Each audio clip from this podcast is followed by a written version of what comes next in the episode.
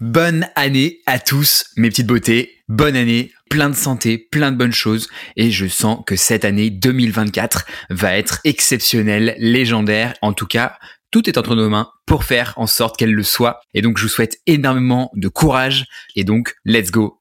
Allons-y.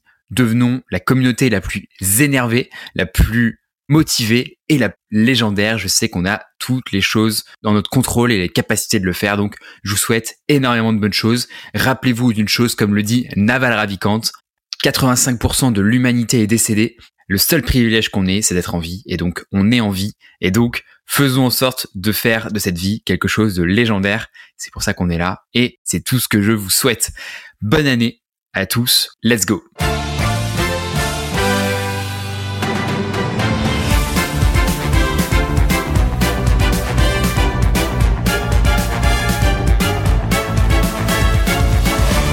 Les petits je vous souhaite en tout cas la bienvenue sur ce nouvel épisode de Système. Et c'est un épisode où on se retrouve tous les deux. Ça faisait un petit moment qu'on s'était retrouvés tous les deux. Très heureux de vous retrouver dans ce nouveau format-là. Évidemment, c'est le premier format de l'année. Et donc, je tenais à faire un peu un épisode solo euh, sur cette année. Cet épisode va être consacré, vous le savez, en trois catégories, comme d'habitude, que je vais un petit peu euh, rebrander, changer les noms, vous allez le voir. Deuxième chose, je vous fais quelques petites annonces au démarrage et puis euh, très rapidement on va enchaîner avec les leçons de 2023 parce que 2023 comme vous le savez a été une année riche d'apprentissage de mon côté et donc je tenais à vous les partager. C'est un format qui a été pas mal repris sur les podcasts, sur les plateformes de, de streaming, euh, YouTube, etc. Néanmoins, je pense qu'il y a une certaine originalité dans ces leçons 2023 et vous allez voir juste après. Sans le plus attendre, on va lancer cette première catégorie qui est finalement les actualités de système, qui sont finalement les actualités de système et donc, bah, sans plus attendre, les actualités, c'est parti, on y va. À petite beauté, une principale actualité démarrer cette année, je tenais à vous faire une petite annonce. L'annonce elle est très simple, c'est qu'on va lancer un nouveau format. Ce nouveau format va venir s'additionner au format qu'il y a déjà en place. Il va prendre place une fois par mois, donc il y aura 12 formats comme ceci euh, tout au long de l'année. C'est un format que j'emprunte à Pauline la légendaire Pauline dont j'adore le podcast. Et ce format, on va l'appeler soit le Book Club, soit finalement euh, un, autre nom que je vais créer dans le futur que j'ai pas encore euh, pensé. En tout cas, sur ce format-là, dans un format de 5 à 10 minutes, quelque chose comme ça, ce sera 10 minutes grand, grand maximum, eh bien, je vais tout simplement revenir sur un livre qui m'a particulièrement marqué. Le constat que je fais à l'origine, c'est que je reçois plein, plein, plein de messages, donc énormément de messages qui me demandent des références de livres, etc., des contenus qui sont pertinents. Et il y a plein de livres. Il y a plein de livres, il y a plein de livres qui sont nuls. Il y a plein de livres qui n'ont pas de valeur, il y a plein de livres qui n'ont pas vocation à être lus, en tout cas qui n'ont pas vraiment d'intérêt. Et personnellement, je tourne à peu près, euh, je dirais, 30 euh, livres par an, et encore, je compte pas tous les, tous les mangas. Vous savez que je suis un, un adhérateur de mangas. D'ailleurs, on pourra en reparler sur cette dynamique-là. En tout cas, je pense que je lis entre 20 et 30 livres par an. C'est pas incroyable, c'est pas si mal. C'est en tout cas plus que la moyenne, et ça, c'est sûr. J'ai la chance donc d'avoir surtout beaucoup lu par le passé parce que, comme vous le savez, j'ai fait un master en littérature et dont trois années de classe préparatoire littéraire. Donc évidemment, ça pourra faire l'objet d'un épisode d'ailleurs, mais énormément lu par le passé, notamment des romans, mais bref, critique littéraire, bref, plein de choses. Moi, ce que j'aime beaucoup, c'est aussi les biographies, mais bref, aussi beaucoup de fiction. J'ai beaucoup euh, roulé ma bosse en littérature et en fait, le pire scénario de ce qui peut vous arriver, c'est de ne pas être lecteur, de se motiver à lire un livre et de se rendre compte au bout de quelques pages ou quelques centaines de pages que vous vous ennuyez parce que le livre est nul. Et donc, j'ai vraiment voulu vous éviter ça en créant ce format du book club qui, encore une fois, durera entre 5 et 10 minutes, qui est emprunté à Pauline Legno. Et donc, une fois par mois, je vais vous faire un épisode qui va présenter un livre et donc, le challenge, ça va être le lire dans le même mois. Et donc, le premier livre, il arrivera dans quelques jours. Et je vais vous le présenter. C'est un livre que j'ai adoré, qui est le livre préféré, je crois, de Bill Gates, si je dis pas de bêtises. Sans plus attendre, je vous le présenterai dans le prochain épisode. Mais je pense que vous avez kiffé. Vous aurez retrouvé exactement bah, pourquoi est-ce que je trouve que ce livre est bien, éventuellement quelques citations. Et bref, pourquoi en fait ce livre m'a provoqué une épiphanie. Parce que voilà, c'est ça l'objectif derrière ça. C'est que vous lisiez un livre parce que vous le savez, moi, je crois en le temps long. Je crois en des choses comme la méditation, la course, bref, des choses qui s'inscrivent dans un temps long et des résumés, des synthèses. Mais je pense qu'on s'imprègne pas bien de la pensée de l'auteur. Et donc, je, je crois vraiment en la lecture et c'est une des choses qui a d'ailleurs marqué mon année 2023 où je me suis vraiment remis à lire. Et donc voilà. Bref, tout ça pour dire, les amis, que on lance un nouveau format et je pense que ça va vous plaire. Vous allez kiffer. Ça, c'était pour les annonces du système, donc les actualités de système. Et donc, sans plus attendre, chers amis, on va pouvoir attaquer l'épisode de système qui va retracer les leçons, mes leçons de 2023. Let's go Alors, les amis, vous le savez maintenant, je pense, à force, on se connaît un petit peu maintenant, je me définis comme un chercheur d'épiphanie. Qu'est-ce que c'est que cette histoire, Pierre-Emmanuel? Eh ben, En fait, ce chercheur d'épiphanie, c'est quelque chose qui m'est venu, comme vous le savez, dans la, cette phase de restructuration de ma vie et de repriorisation un petit peu de différents pans de ma vie. Je me suis découvert comme le, ce chercheur d'épiphanie, c'est-à-dire que je vais partir à la recherche d'une vie où on va multiplier les moments, en anglais on dit breakthrough, donc euh, notez d'ailleurs le, particulièrement bon accent anglais, donc je suis à la recherche de moments où je me dis waouh, c'est trop stylé. Où vous voyez, on a toujours vu d'une même manière quelque chose de la vie, et puis en fait on va le regarder de côté, et on regarde les mêmes choses d'une totalement nouvelle perspective. Et ces moments-là, je les trouve trop stylés. Idem, les moments où vous aviez deux choses différentes dans votre vie et vous, tout à coup, vous apercevez qu'il y a un lien de ouf. Il y a un lien entre ces deux différentes choses et là vous dites waouh incroyable j'avais jamais vu comme ça. Ben, moi je vis exactement pour ces moments-là et je les trouve incroyables. Dans cet épisode je vais revenir donc sur des moments où soit j'ai appris des nouvelles leçons, où j'ai eu ce fameux déclic dans mon cerveau, où je me suis dit waouh trop stylé, ou alors des leçons que j'ai revisitées, réappris cette année parce que elles me semblaient nouvelles ou en tout cas je pouvais avoir une nouvelle perspective dans cette dans cette de cet apprentissage. En tout cas, je les ai vus dans une nouvelle manière. J'ai voulu être exhaustif dans ce choix des différentes leçons et vous allez voir il y en a 19 donc c'est quand même pas mal. Je voulais vous en donner un maximum parce qu'il y en a plein, hein, il y en a plein. évidemment j'en ai mis 19 mais j'aurais pu en mettre euh, le double je pense mais il a quand même fallu choisir à un moment donné. J'ai pris le parti de ne pas creuser en détail mais plutôt d'emballer un maximum avec le format suivant. Généralement le constat, ensuite la leçon et puis un exemple pour vous donner du concret, des choses qui sont activables, utilisables dans votre vie de tous les jours puisque vous le savez c'est le pari de ce podcast. L'objectif, c'est que ça soit quand même activable et que vous puissiez le réappliquer dans votre vie personnelle. Je les ai pas rangés par ordre d'importance. Ça vient comme ça vient et euh, voilà, du coup, on va pouvoir se lancer. Bah, tout simplement. Avec la leçon 1, sans plus attendre. La leçon 1, c'est que, j'en ai déjà parlé dans un de ces épisodes, c'est le 80-20, ça fonctionne dans la plupart des domaines de notre vie, sauf dans notre domaine d'expertise. Le 80-20, du coup, vous le savez, c'est par exemple, je suis quelqu'un, ma priorité c'est le business, de développer mon activité. Je vais aussi faire du sport parce qu'on a un profil complet, on, veut être complet, un peu holistique. Et donc, je vais me dire que je suis pas athlète de haut niveau, donc je vais faire du 80-20 sur mon sport. C'est-à-dire que je vais faire 20% des entraînements qui m'apportent 80% des résultats. Et je vais pas y aller euh, tous les jours, euh, m'entraîner deux heures par jour, deux heures et demie par jour, parce que, bah, en fait, c'est pas mon métier de, de faire du sport. Et donc, je préfère faire le minimum qui m'apporte le plus de résultats possible sans m'entraîner comme un ouf, etc. Vous avez compris l'idée. Sauf que je crois que c'est Théo Lyon qui en parle dans un de ses podcasts, Road to 10 Million. D'ailleurs, je vous conseille d'écouter, de, jeter une oreille à ce podcast qui est, merveilleux. Il prend l'exemple de Mark Zuckerberg et en fait, Mark Zuckerberg, il explique que s'il avait fait seulement du 80-20 sur un Facebook ou sur son domaine d'expertise ou en tout cas les, sur les choses où son, vraiment son cerveau est câblé pour développer, en tout cas sur ses points de focus, là où il a envie de mettre le plus de valeur ajoutée, bah forcément ça fonctionnerait pas. Ça fonctionnerait pas parce qu'il n'aurait pas de valeur assez différenciante du marché. Il ferait un truc un peu lambda, un peu classique, d'accord? Donc évidemment, vous l'avez compris, pour des choses qui ne sont pas prioritaires, qui sont un peu secondaires dans notre dans notre vie, bah, la 80-20 ça fonctionne et c'est d'ailleurs ce que je préconise et ce que je vous propose d'appliquer le plus possible dans votre vie. Hein. 80-20 ça fonctionne dans 99% des cas, sauf sur votre domaine d'expertise où là il faut être à 200 000%. Vous l'avez compris. La deuxième leçon, ah vous voyez, j'enchaîne pas mal, hein, j'enchaîne vite et ça va être, je pense, le format de, de ce podcast. L'idée, c'est d'aller rapidement euh, sur les différentes leçons. Et d'ailleurs, hein, très chaud d'avoir vos feedbacks hein, sur ce format-là et que vous auriez voulu avoir cinq leçons, mais hyper détaillées. Très très chaud d'en savoir plus de votre côté. Et encore une fois, la réussite de ce podcast, ça sera euh, un travail d'équipe et je compte sur vous, les amis. Le corps n'a aucune limite. Comme vous le savez, du coup, la course, c'était mon principal point faible. Je vous envoie l'épisode 8, je crois, ou 12, je me rappelle plus. je me rappelle plus, en bref, un épisode qui est très récent, que je vous ai posté sur mon expérience du marathon et comment la course a changé ma vie. Donc le corps n'a aucune limite, ça c'est vraiment au point numéro 2.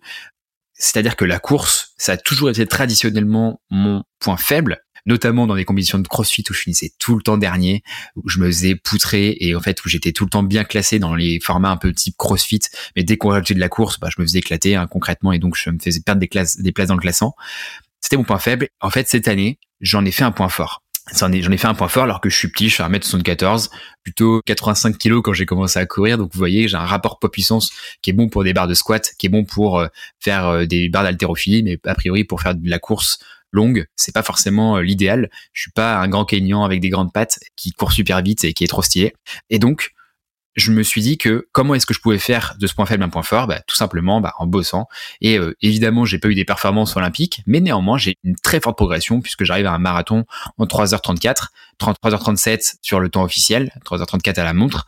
Et ça, c'est quelque chose qui m'a notamment été inspiré par Maxime Barbier, qu'on va retrouver dans un prochain épisode, d'ailleurs, je crois, dans le prochain épisode, qui va être e-, extrêmement stylé. D'ailleurs, je vous conseille évidemment de, de l'écouter parce que vous avez trop, trop déboulonné.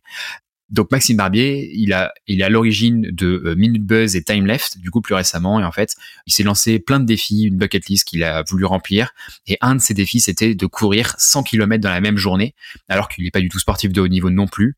Et donc c'est un défi qu'il a réussi, et c'est quelque chose que je me suis dit, bon, on peut en fait pousser le corps dans tous les retranchements possibles, et encore une fois, si on n'est pas sûr à 100% que c'est impossible, bah alors, euh, bah potentiellement c'est possible quoi. Donc je pense que si on met en place le bon système, les bonnes choses, les bonnes habitudes, a priori, on n'a pas de limites. Et si demain j'ai envie de devenir gymnaste, encore une fois en 80, il y aura moyen que je devienne gymnaste. Le troisième point, c'est le paradoxe de la zone bêta. J'en ai déjà parlé plusieurs fois dans ce podcast. C'est vraiment quelque chose qui m'a retourné le cerveau sur le paradoxe de la zone bêta, j'ai eu vraiment typiquement une épiphanie au cours de l'année et ça m'a vraiment fait tilt, ça a vraiment résonné chez moi. Et merci mille fois au podcast Modern Wisdom et à Chris Williamson du coup pour cette découverte. Encore une fois, Modern Wisdom, je vous conseille de l'écouter, chers auditeurs. Ce paradoxe de la zone bêta, c'est typiquement la possibilité de mettre des mots sur des choses, d'une vérité qui était inconsciente auparavant. Et maintenant que je l'ai en tête, et en fait, je suis à la recherche de ce paradoxe sur tous les pans de ma vie, que ça soit relations personnelles, relations professionnelles, boulot, sport, etc., etc. Je suis à la recherche des angles morts et rien que l'idée du coup d'avoir potentiellement des paradoxes de la zone bêta dans ma vie, c'est assez insupportable. Le paradoxe de la zone bêta, c'est quoi? C'est de se dire que je suis dans une situation de confort inconfortable. Je vous donne un exemple.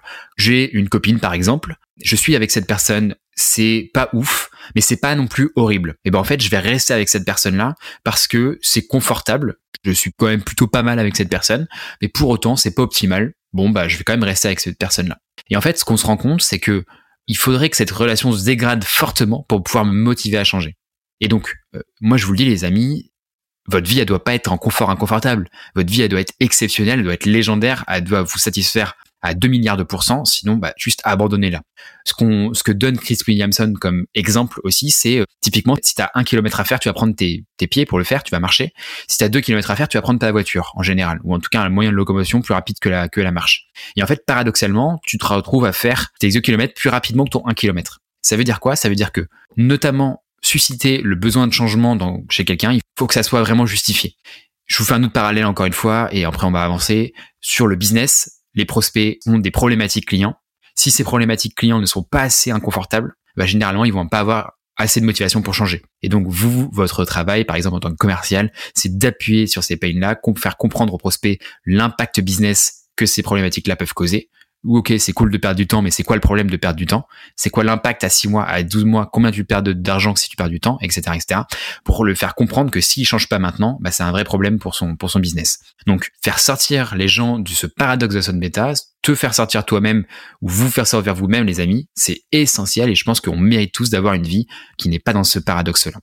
Quatrième leçon, let's go. Et encore une fois, merci Modern Wisdom et notamment à Alex Hormozy qui a explosé cette année parce que c'est un contenu que j'ai déjà partagé. Donc c'était le, podcast qui a été fait entre les deux, entre Chris Williamson et Alex Hormozy. Et je peux que vous le recommander de l'écouter. C'est un podcast qui dure trois heures, donc c'est assez long. Mais euh, franchement, il y a des punchlines à toutes les phrases. Donc c'est vraiment un contenu qui est insane. Le constat, c'est qu'on est tellement préoccupé par le regard des autres que ça peut orienter nos choix, nos décisions et notre manière de vivre. Concrètement, aujourd'hui, on est dans un monde de réseaux sociaux où on a un miroir de nous-mêmes, un miroir des autres qui est constamment présent partout et ça peut être angoissant, anxiogène, stressant et même en fait, ça peut complètement nous biaiser notre vie. Tu vois, on va vouloir faire des choses par rapport au regard des autres, euh, par rapport même à regard de nos parents, de notre famille, etc.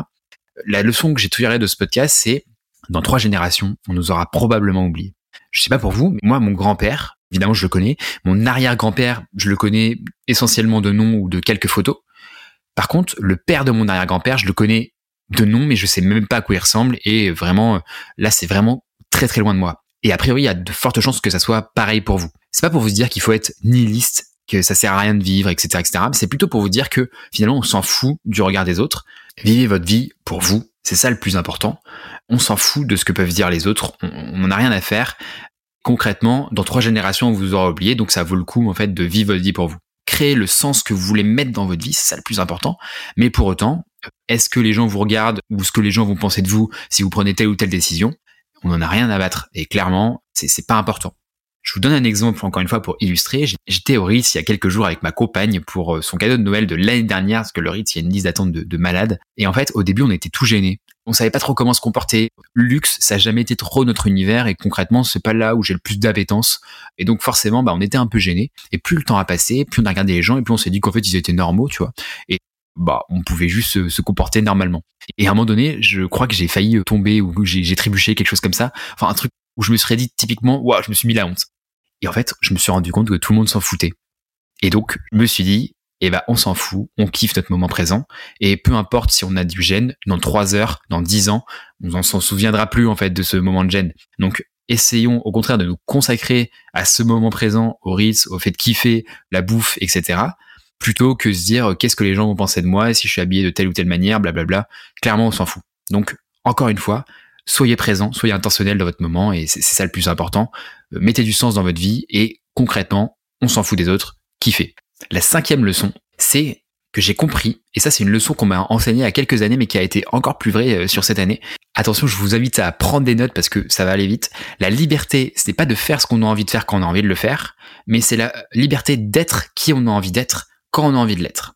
Je vous la refais, la liberté, c'est pas ce qu'on a envie de faire quand on a envie de le faire, mais d'être qui on a envie d'être quand on a envie de l'être.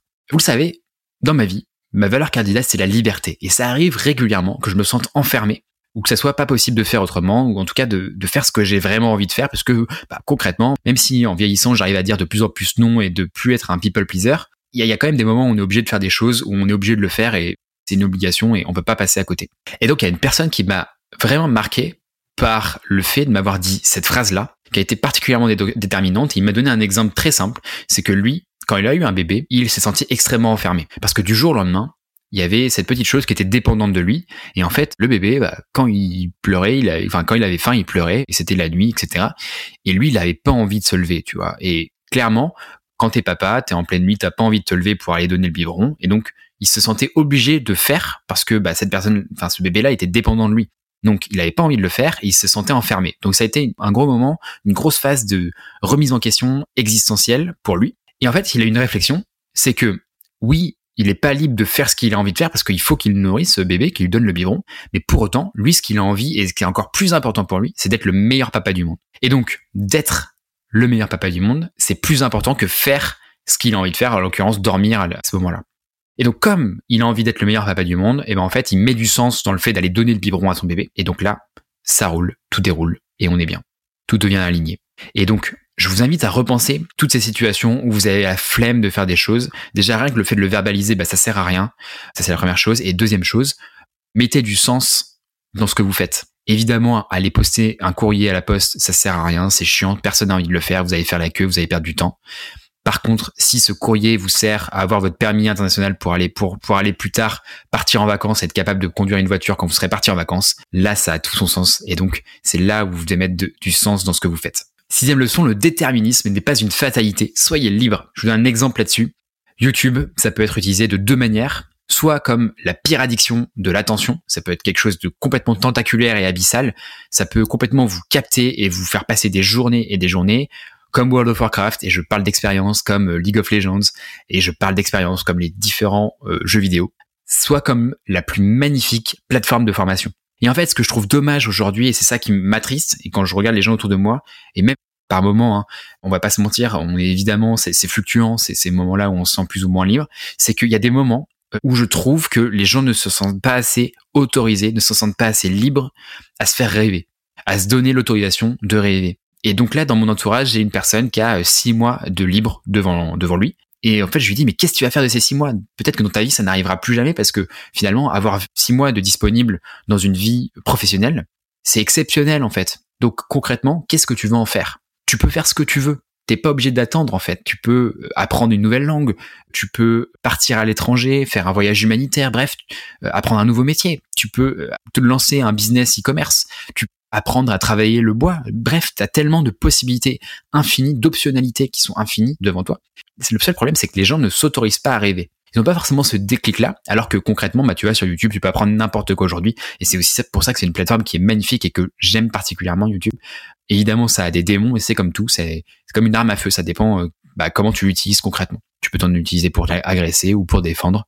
Et c'est malheureusement la, difficulté de, ces choses-là. C'est comme les réseaux sociaux. Si on a une curation avec des personnes qu'on suit qui est très précise, a priori, ça limite quand même l'impact négatif des réseaux sociaux, même si c'est évidemment pas l'idéal. Pour autant, suivre des nanas en bikini quand on a un garçon, par exemple, uniquement, bah, évidemment, ça va pas nous enrichir le cerveau, nous apprendre des choses, etc. Donc, je pense que il y a comment est-ce qu'on utilise les choses et ce qu'on s'autorise ou pas à créer, vivre, penser.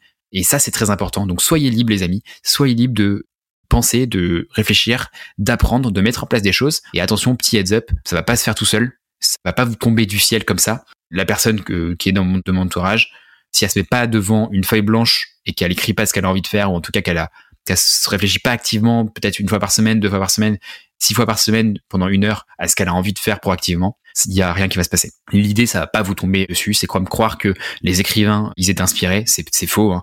Les, les, les, poètes, ils avaient des dictionnaires de rimes pour méthodiquement, scientifiquement, savoir qu'est-ce qui rime, qu'est-ce qui rime pas.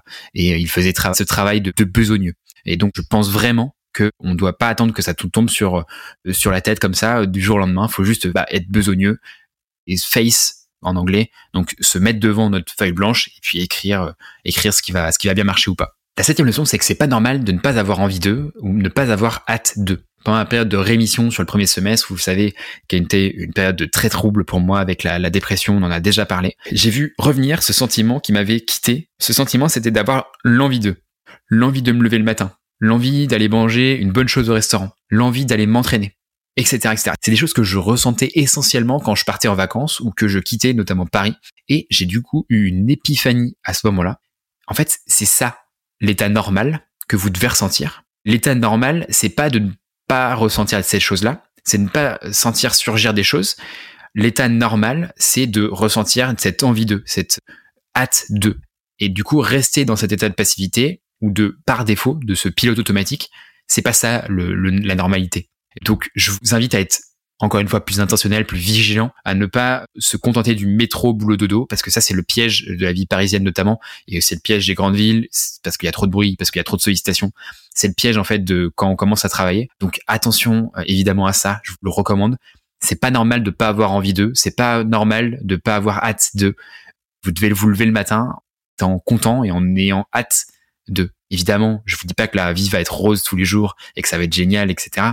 Ça serait une fausse promesse de vous dire ça, mais pour autant, je pense que maintenant, j'ai envie d'eux. J'ai hâte de me retrouver avec mes potes à manger un bon morceau. Et juste, c'est pas normal de faire ça. C'est quelque chose d'assez exceptionnel de se retrouver autour d'un bon repas avec mes potes. Et donc, cette exceptionnalité, se rendre compte que ce truc-là, il est précieux, c'est là où ça va devenir euh, assez génial. La huitième leçon, et c'est issu du podcast entre Naval Ravikant, que j'adore, dont j'ai lu le livre cette année, que je vous recommande, son almanach, et de Joe Rogan, qui est donc euh, ce podcast-là, hein, je me le regarde tous les six mois, c'est Estière, c'est le top du top, je vous le recommande pareil, et je pense globalement que je vais commencer à me lister les œuvres, les podcasts, les contenus que je vais les faire, je vais me les envoyer tous les six mois. La citation, c'est la spécialisation est pour les insectes. C'est-à-dire que, et c'est quelque chose que je partage de plus en plus, cette vision-là, et que j'ai toujours partagé, mais qui se renforce au fur et à mesure du temps, c'est qu'on doit être capable de tout faire. On doit être, enfin, tout est connecté. Tout est connecté, le mindset, le business, le physique. On a vraiment cette sainte trinité que j'ai vraiment réussi à synthétiser et à, verbaliser encore plus cette année.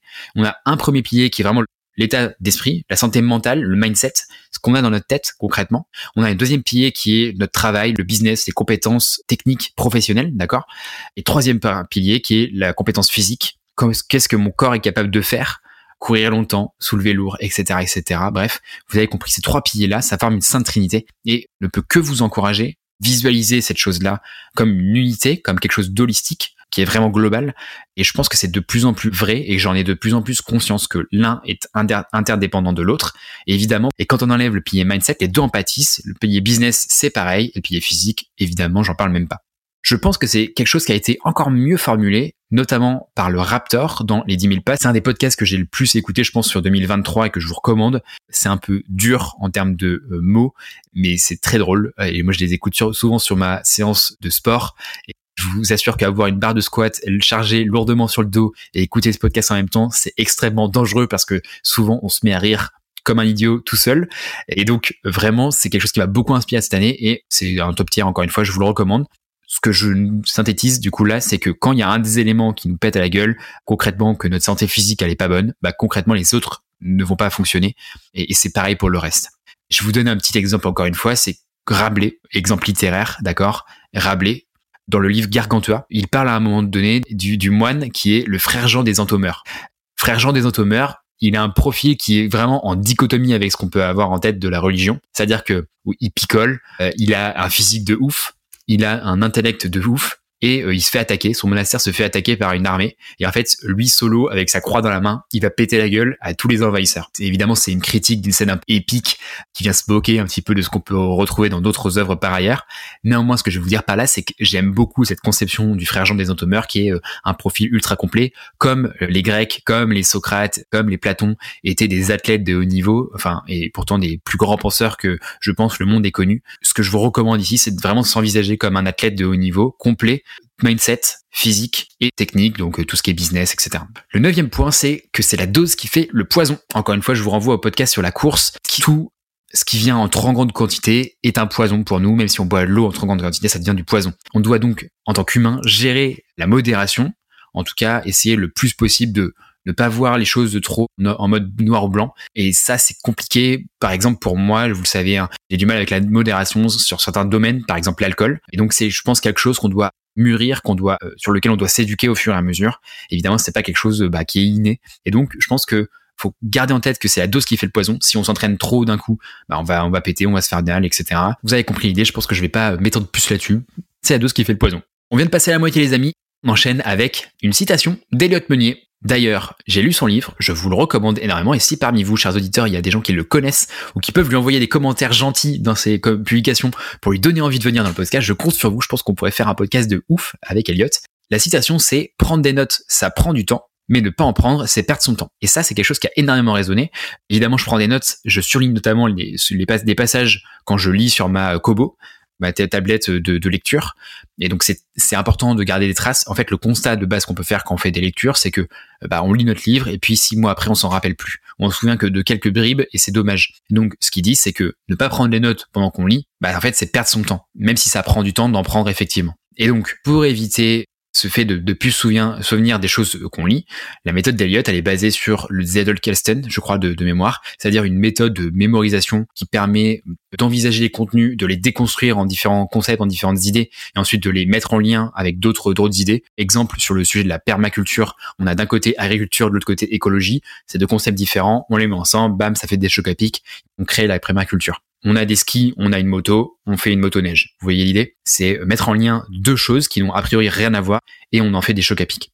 Vous avez compris l'idée? Je trouve que cette citation est, vraiment pertinente et encore une fois, ça vient aussi dans une dynamique de faire moins mais mieux.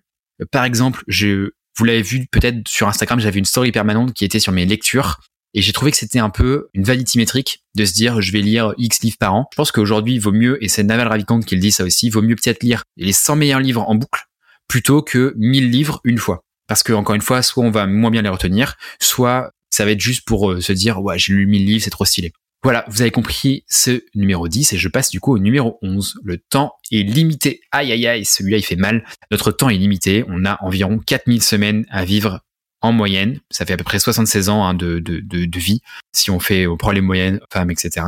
cross-country. Et donc, 4000 semaines, c'est court en fait. Surtout si on prend la perspective que les 20 premières années, bon bah c'est pas forcément, enfin on n'est pas autonome, donc c'est pas là où on va le plus profiter. Les 20 dernières années, c'est on commence à être réduit en tout cas en termes de, de déplacement, de, de choses qu'on peut faire avec notre corps, etc.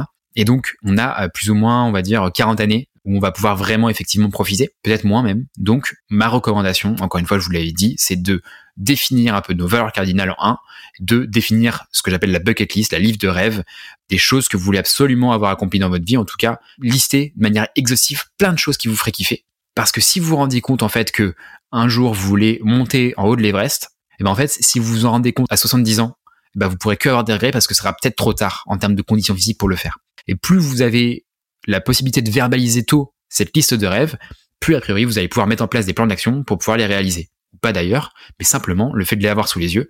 Si vous n'avez pas de bonne raison de ne pas mettre en place ces plans d'action pour les réaliser, il ben faut le faire. J'avais le sujet de apprendre à faire du snowboard, passer le niveau 1 de plongée, courir un marathon, et c'est trois choses que j'ai pu faire cette année parce que j'avais justement fait l'effort de les poser sur papier et de les garder dans un coin de ma tête et de les revoir peut-être une fois par mois, une fois tous les trois mois, etc. En tout cas, ils étaient euh, présents et écrits.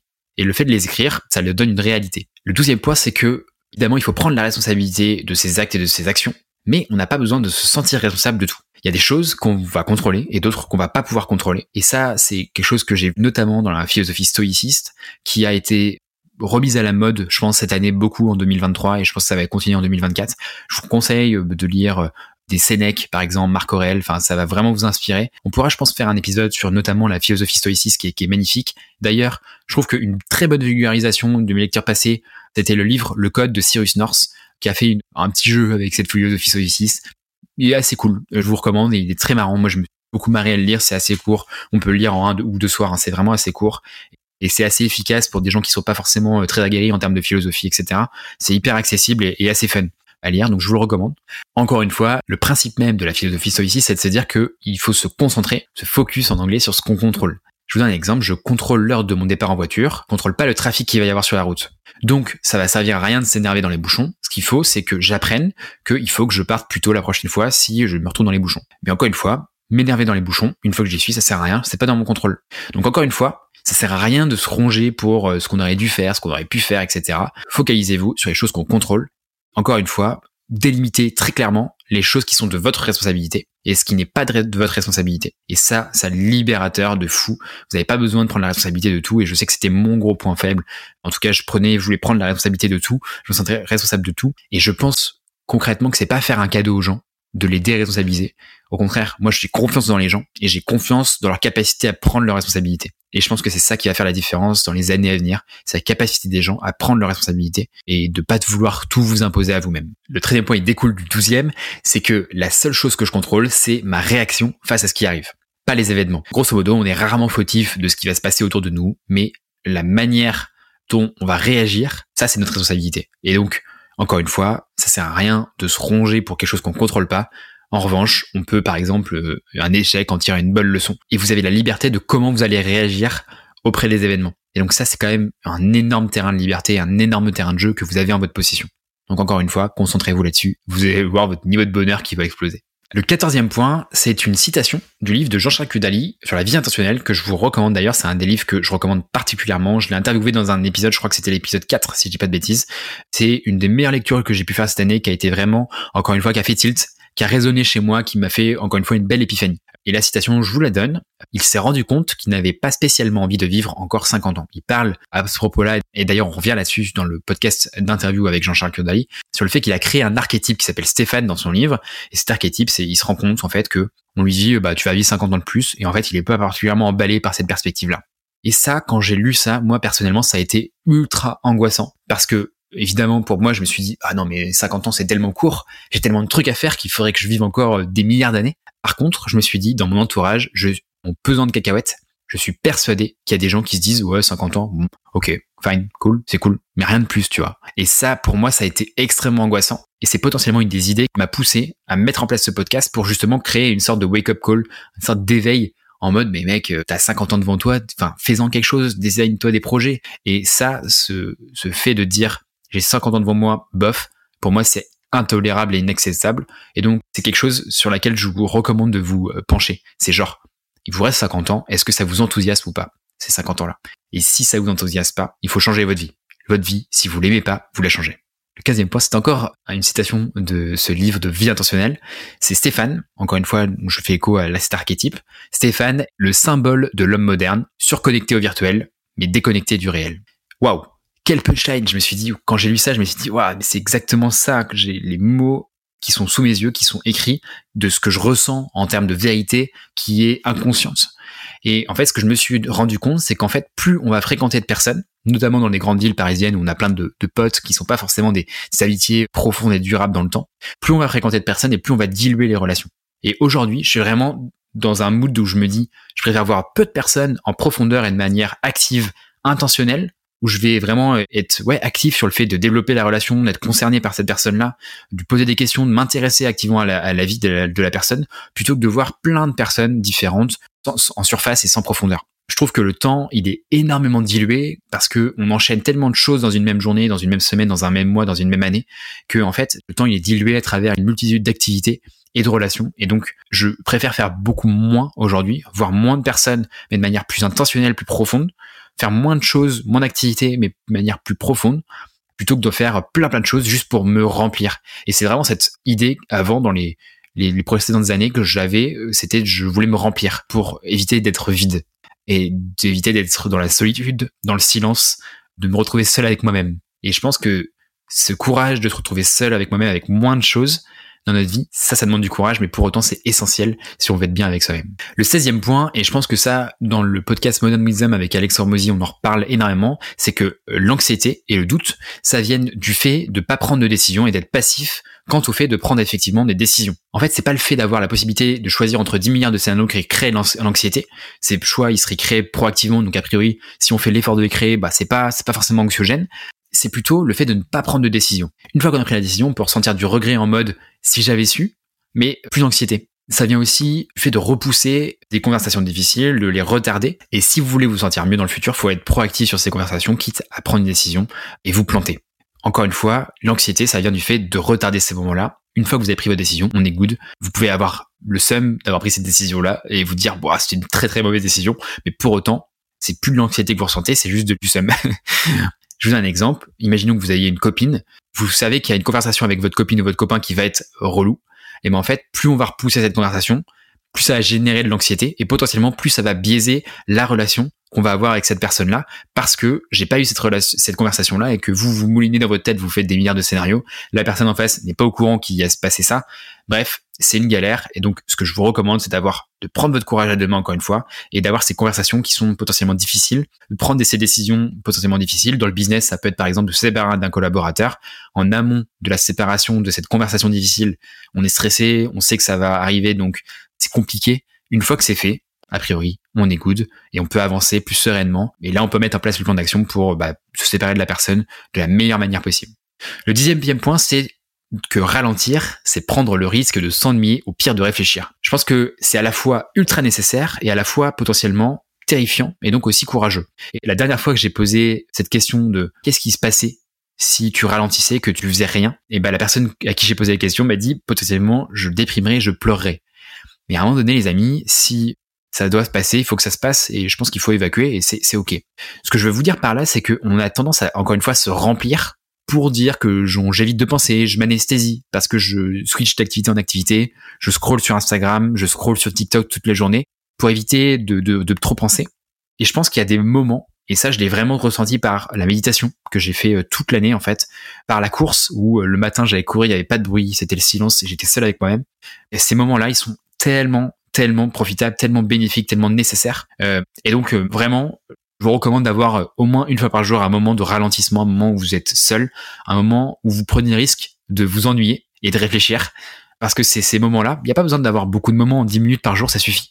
Mais ces moments-là, en fait, qui vont le plus vous faire grandir et vous faire, vous permettre de faire le point avec vous-même. C'est pas confortable et c'est exactement pour cette raison-là qu'il faut le faire. La 18e leçon, c'est un point dont j'ai parlé récemment avec Onur Karapinar. Je vous revois à l'épisode qui fait écho à l'effet Pygmalion et notamment qui fait écho au livre Gross Mindset de Carol Dweck de mémoire. Et ce livre-là, ce qu'il met en avant, c'est, et comme je dis dans le réel, ça m'a retourné le cerveau, c'est il met en avant une salle de classe fait croire aux élèves et aux professeurs que les, élèves sont surdoués. Et en fait, cette perspective-là modifie énormément à la fois la valeur que les élèves ont d'eux-mêmes, mais aussi la valeur que les professeurs ont sur les élèves. C'est-à-dire que comme les professeurs pensent que c'est des élèves surdoués, ils ont tendance à mieux les noter.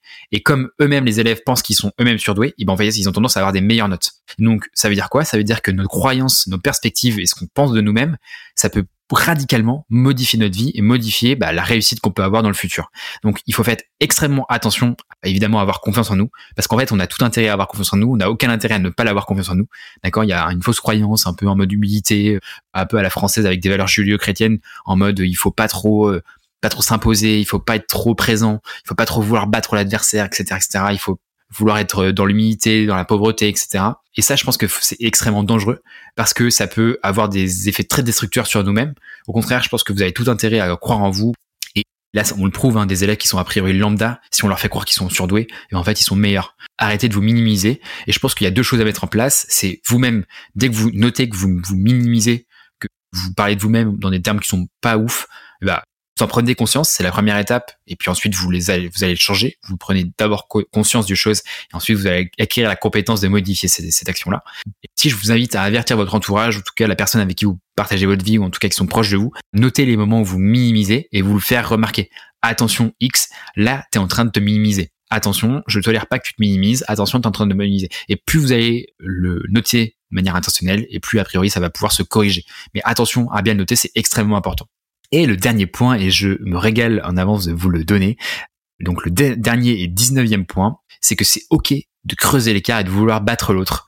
Et donc ça, ça vient vraiment en dichotomie, encore une fois, par rapport à notre construction un peu géodéo-chrétienne où il faut être dans la pauvreté, dans l'humilité, etc.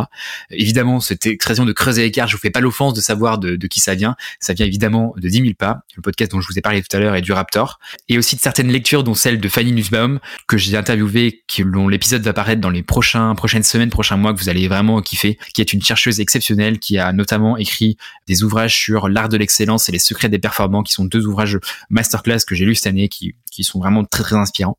Et en fait, point de ces ouvrages et podcasts, c'est de se dire que la société s'est énormément ramollie sous prétexte d'humanisme. Sous couvert d'humanisme, on n'a pas envie de battre l'autre.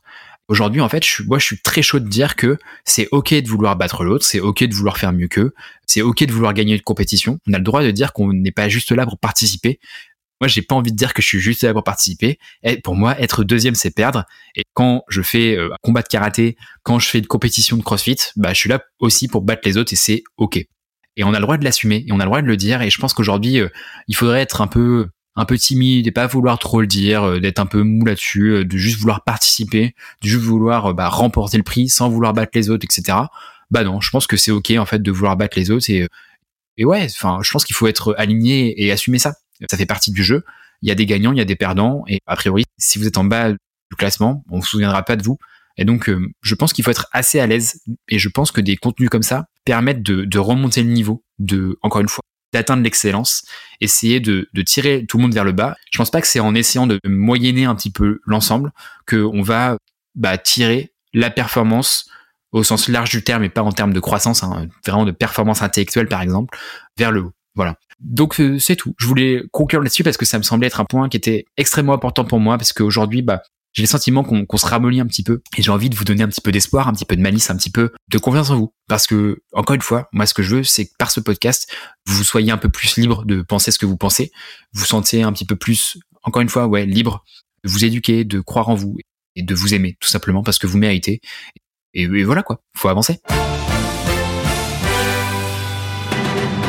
Ok les amis, donc on va attaquer sur la dernière partie qui est la tribune, que j'ai renommée la tribune parce que j'aime bien cette idée euh, un peu en mode gallo-romain où on a une personne qui répond à une foule, et parce que c'est un petit peu ce qu'on fait, hein, l'exercice qu'on fait, vous êtes euh, vous, ma foule, et puis bah, vous me posez des questions et moi j'essaie de, vous répondre en mode tribun. donc la tribune, on attaque, c'est parti. Euh, où est-ce que tu as acheté ta chemise? Et ben, C'est une très bonne question, je vais répondre très rapidement. C'est un cadeau qui a été amené par le Père Noël, qui je crois, le Père Noël a fait sa commande sur Octobre Édition. Donc, je t'invite à, la regarder et elle est extrêmement cool. Je vous invite à aller checker les stories sur Pierre-Emmanuel Branger et vous allez pouvoir voir cette belle chemise qui est très cool.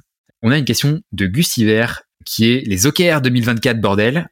Et ben les OKR 2024, elles arrivent dans deux semaines dans le prochain podcast solo et vous allez voir ça déménager. Vous allez kiffer parce qu'il y a un changement radical. Je vous spoile pas, mais ça va être cool. On a Arnaud ALG, Andrew Tate ou pas Andrew Tate? C'est une très très bonne question. Alors, je ne suis pas un énorme consommateur des contenus d'Andrew Tate, et donc je peux pas énormément me positionner. J'aurais tendance à dire deux choses. Un, évidemment, il y a des choses légales et législatives, judiciaires qui sont évidemment condamnables, et moi je laisse faire la justice, ce point-là, évidemment.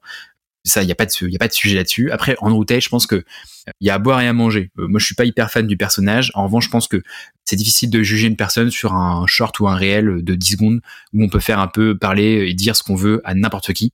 J'ai pas encore une fois consommé énormément de contenu sur Andrew Tate, donc je pas trop savoir, je connais pas ses prises de parti pour être tout à fait honnête. En revanche, je crois qu'il le met en avant du côté un petit peu manly, un petit peu testostéroné, etc. Moi, je suis assez pro euh, de mettre en avant de la testostérone du côté viril, du côté il faut s'assumer en tant qu'homme masculin et c'est ok. Mais ce que je veux vous dire par là, c'est que c'est ok de se dire que on remet en avant un petit peu de testostérone et de masculin.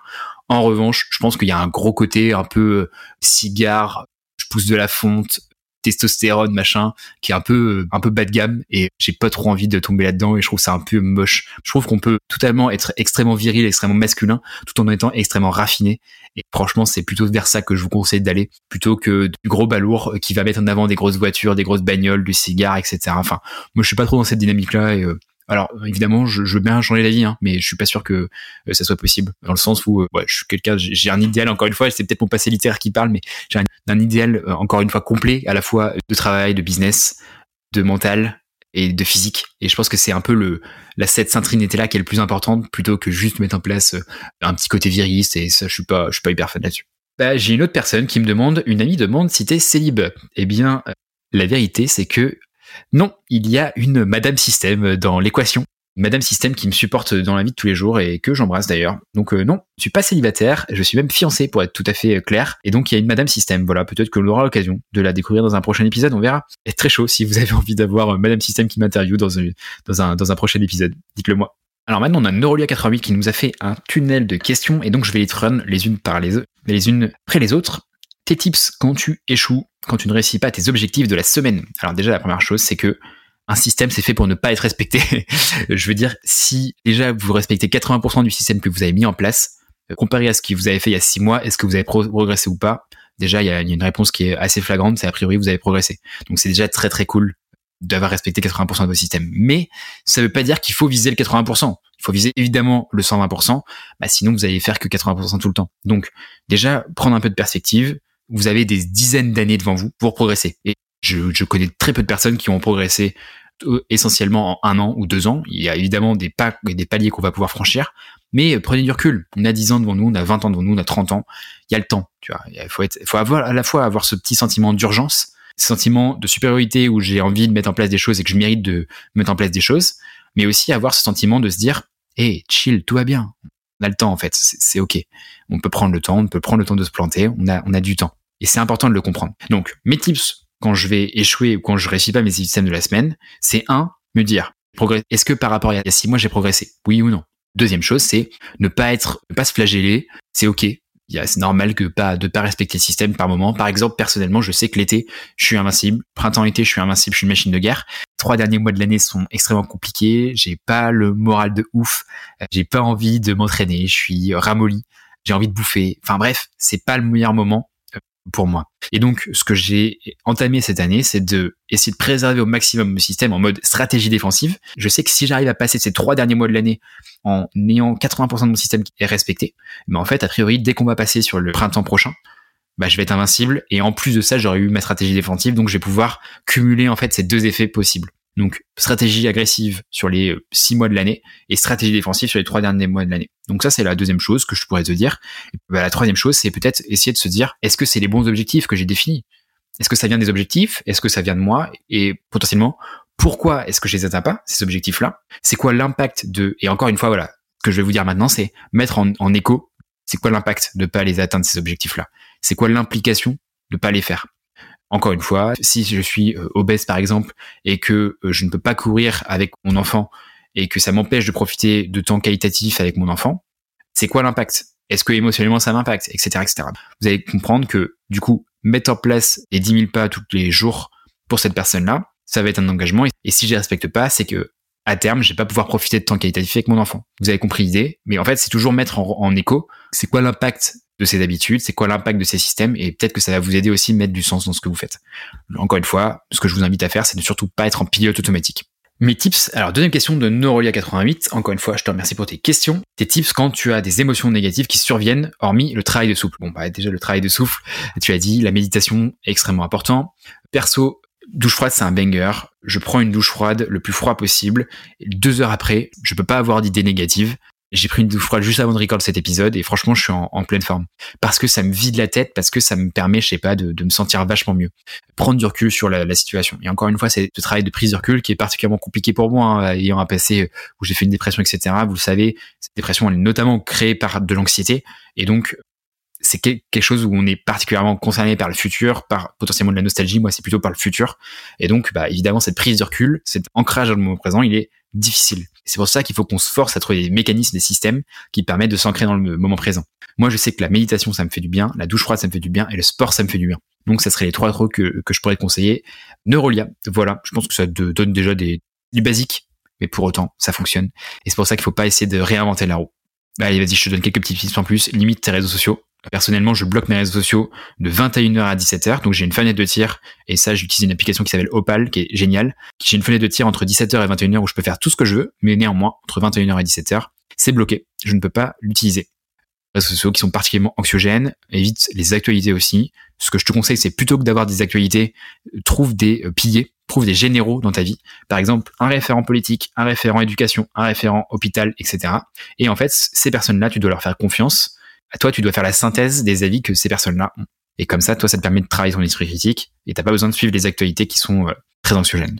Qu'est-ce que je peux te dire d'autre? Et après, bah évidemment, tu as compris, hein, je te renvoie au système SAD, épisode 6, je crois. Comment j'ai vaincu ma dépression? Tout le système SAD détaille ça en, détail, donc je te, je te conseille de le regarder. Encore une question de Neurolia 88, je te remercie. Tes tips pour entretenir le désir avec ta copine, tips pour le ménage? Alors ça c'est pas du tout, du tout ma ligne éditoriale et Neurolia, donc je vais euh, la passer. Question, malheureusement. Neurolia, dernière question. Tips pour ne plus se sentir mal quand autrui est mécontent de ta décision. Eh bien, ma chère Neurolia, je te recommande de réécouter du coup la leçon 4 qui parle, et du coup l'épisode Modern Wisdom VS Alex Hormozy, qui parle justement que dans trois générations, après on, on t'aura oublié. Donc concrètement, je te le dis dans l'oreille, juste entre toi et moi, si on n'est pas content de ta décision et que cette décision elle est justifiée, factuelle, légitime par rapport à tes valeurs cardinales, tu leur pisses à l'arrêt. Voilà, voilà, c'était en toute classe et en toute bienveillance.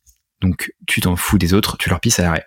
Question de Being of Love. Il y a maintenant deux ans, j'ai ouvert un business qui ne me donne toujours pas de dollars, donc d'euros, je veux passer à autre chose et je ne sais pas par où commencer et ce vers quoi me tourner tout en sachant que j'y ai tout investi. Need help. Alors, déjà, merci pour cette superbe question, Being Both Love, parce que euh, elle est extrêmement pertinente et ça va parler à plein de personnes sur ce podcast. Je vais vous donner la raison très simple, c'est que plus on persiste dans une même voie, et moins on a, on a la volonté de changer. Ça, c'est d'ailleurs noté dans le podcast de Je Regarde et Naval Ravikant. Encore une fois, je vous conseille de l'écouter si on fait de l'escalade, plus je vais monter par une même voie, plus je vais avoir la flemme de redescendre pour reprendre une autre voie. Même si à un moment donné, je me sens coincé dans cette voie et que je sens que je peux plus avancer parce qu'il y a plus de prise, etc., c'est la galère, je vais essayer de persister, de chercher une manière de faire, même si c'est pas possible, plutôt que redescendre entièrement et repartir à zéro. D'accord? Donc c'est compliqué. Je sais que quand vous avez tout investi, quand vous avez euh, mis énormément d'énergie, de temps, etc., c'est compliqué de repartir à zéro en position de débutant et de repartir from, scratch. Ça, c'est la première chose. Donc attention à pas avoir ce biais-là de confirmation. Je crois que c'est le biais de confirmation, si je dis pas de bêtises. C'est très important de rester neutre et d'être le plus objectif. Un conseil que je te donne, c'est si tu étais une personne autre que toi, quel serait le conseil que tu te donnerais actuellement? Ça, c'est la première chose. Deuxième chose. Il y a deux ans que tu as lancé ce business. Quand tu dis toujours pas de dollars, j'imagine que ça veut dire que ton objectif c'était de gagner de l'argent. Il y a plusieurs choses qu'on peut dire là-dessus. C'est c'était quoi tes objectifs? C'était quoi ta roadmap? Qu'est-ce que tu avais envisagé? Est-ce que tu as mis en place des choses pour gagner de l'argent? Est-ce que c'était juste un business que tu as lancé comme ça pour le, pour le plaisir? Pas. Et en fait, ce que tu dois avoir là, c'est une sorte de boussole, une sorte de matrice qui te dit je dois continuer et persister versus je dois arrêter. En mode très algorithmique, c'est si au bout de X temps, je n'ai pas X résultat, alors j'arrête. Alors je continue. Je te donne un exemple. Si au bout de six mois, ce podcast ne prend pas d'auditeurs et ne se développe pas à la mesure que j'ai définie en termes de métriques, alors j'arrêterai. Et ça sera OK. Ça, c'est la deuxième chose. Donc, avoir des critères d'évaluation très précis et chiffrés, factuels, qui te permettent de savoir si tu dois persister ou arrêter. A priori, si ça fait deux ans et que tu gagnes pas d'euros, ça pue.